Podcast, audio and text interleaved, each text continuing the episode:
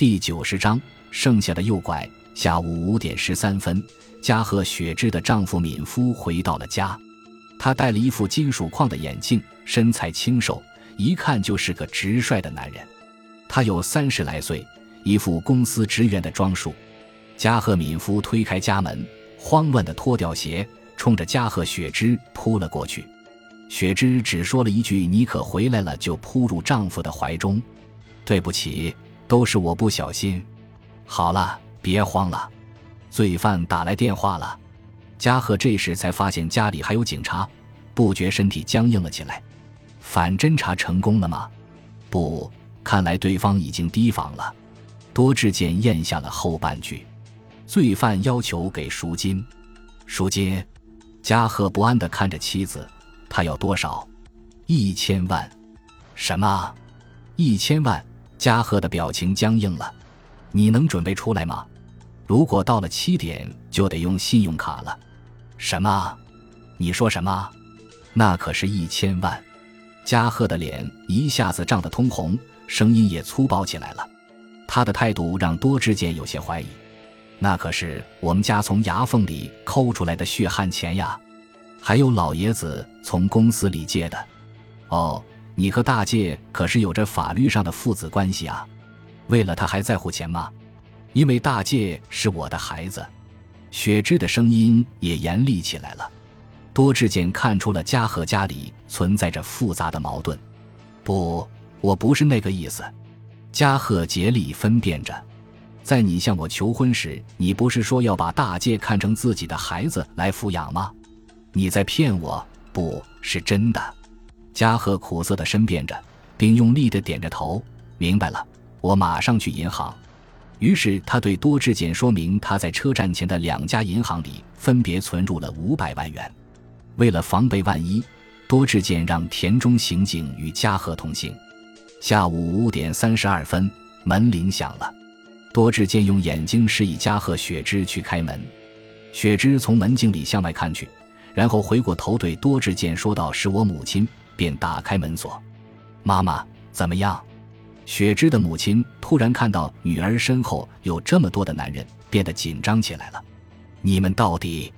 于是多智健连拉带扶的把雪芝的母亲拽了进来，并简短的介绍了情况。他低声呻吟着，一下子瘫在了椅子上，看上去他不是装出来的。雪芝的母亲就住在附近，今天是和平时一样过来和他们一起吃晚饭的。母女俩凑在一起，低声叹息着。下午五点四十五分，加贺敏夫提着一公文包的现金回来了。他回到家，突然看到岳母也在，然后不安地看着妻子。一千万，我取回来了。加贺说着，拉开公文包，把一沓沓的现金摆在了桌子上。因为是要用点钞机，所以没有打捆，一次只能取一百万，所以费了时间。你辛苦了，多志健安慰了他几句，便指示田中刑警用橡皮筋按一百万日元一捆扎好。下午五点四十九分，罪犯第三次打来了电话，加贺敏夫要准备接电话，但多志健制止了他，请让夫人接。加贺雪之不安地点了点头，取下了听筒。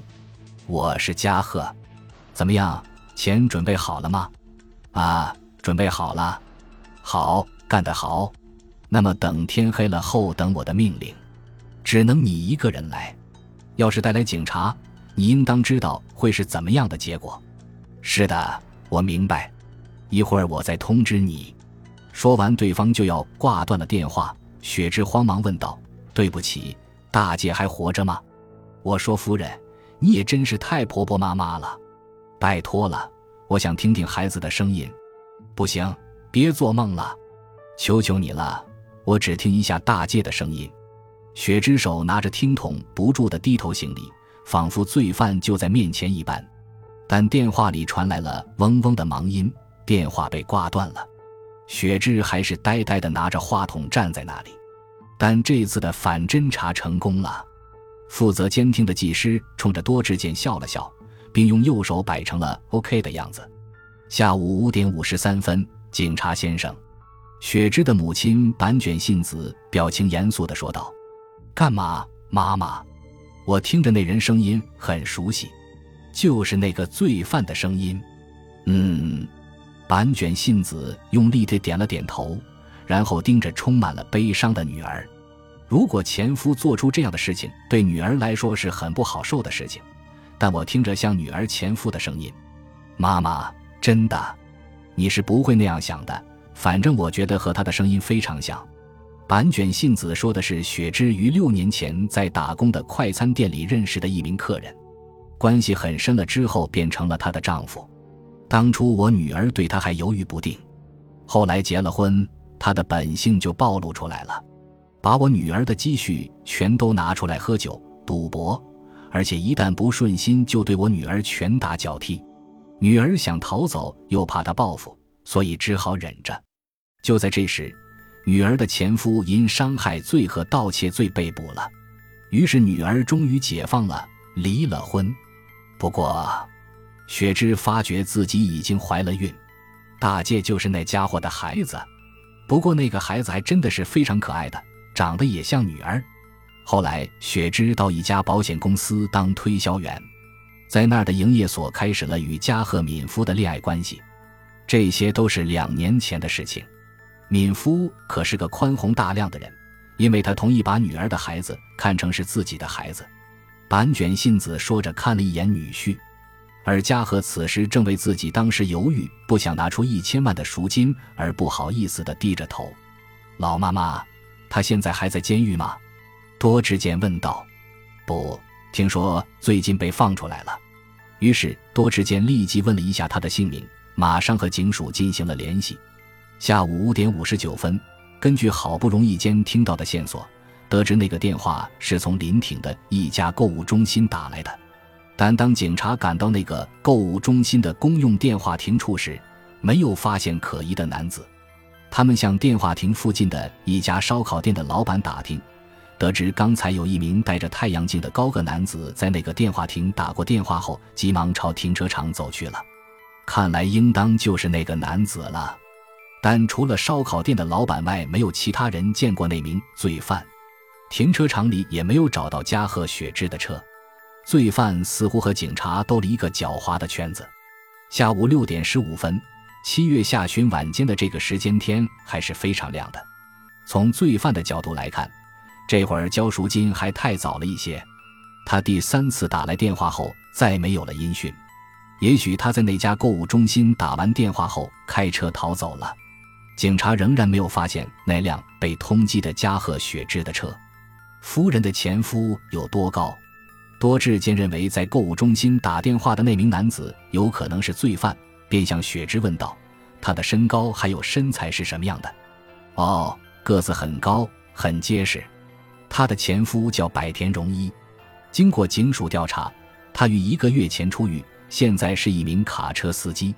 经向那家运输公司了解，他住在公司的单身宿舍里，但今天不上班。他从早上出了门就再也没有回来。百田工作的运输公司位于这个町的临亭，直线距离不足十千米。警方在被查出的那家购物中心的公用电话旁蹲守。准备原地待守，等他再去那儿打电话。夫人，百田知道你在会议室吗？加贺有些担心的看了看现在的丈夫。哦，大概知道吧。我们是他出狱前一个月左右办理的手续，他要一打听就会知道的。他那个人特别小心眼，而且非常固执。你认为电话的声音是不是百田？又像又不像。雪之认真的想了想。要是百田，也许他会知道大介是自己的孩子，而且也许打听到了嘉禾的住宅是花钱买下来的，应当有钱，所以他绑架了自己的儿子来敲诈一笔，这没有什么不可理解的。你不能确定是百田？是的，真对不起。雪芝低下了头，又大哭起来。我真没用，我就大介这样一个命根子。他像谴责自己一样。不停地用拳头捶打着桌面。晚七点二十分，罪犯打来了第四个电话时，天色已经暗了，但夏季的暑热依旧。加贺家里的空调声音很大，却不那么凉快，也许是由于这间屋子里人多的缘故。加贺雪芝的前夫百田荣一仍然没有回公司的宿舍，同时警察也没有找到雪芝被盗的车辆。电话的声音打断了暂时平缓的气氛。加贺雪之拿起了电话：“我是加贺，好吧，我把交钱的地点告诉你。”对方十分简短的说道。这里的空气顿时又紧张起来了。听着，我只说一遍，好好听着。感谢您的收听，喜欢别忘了订阅加关注，主页有更多精彩内容。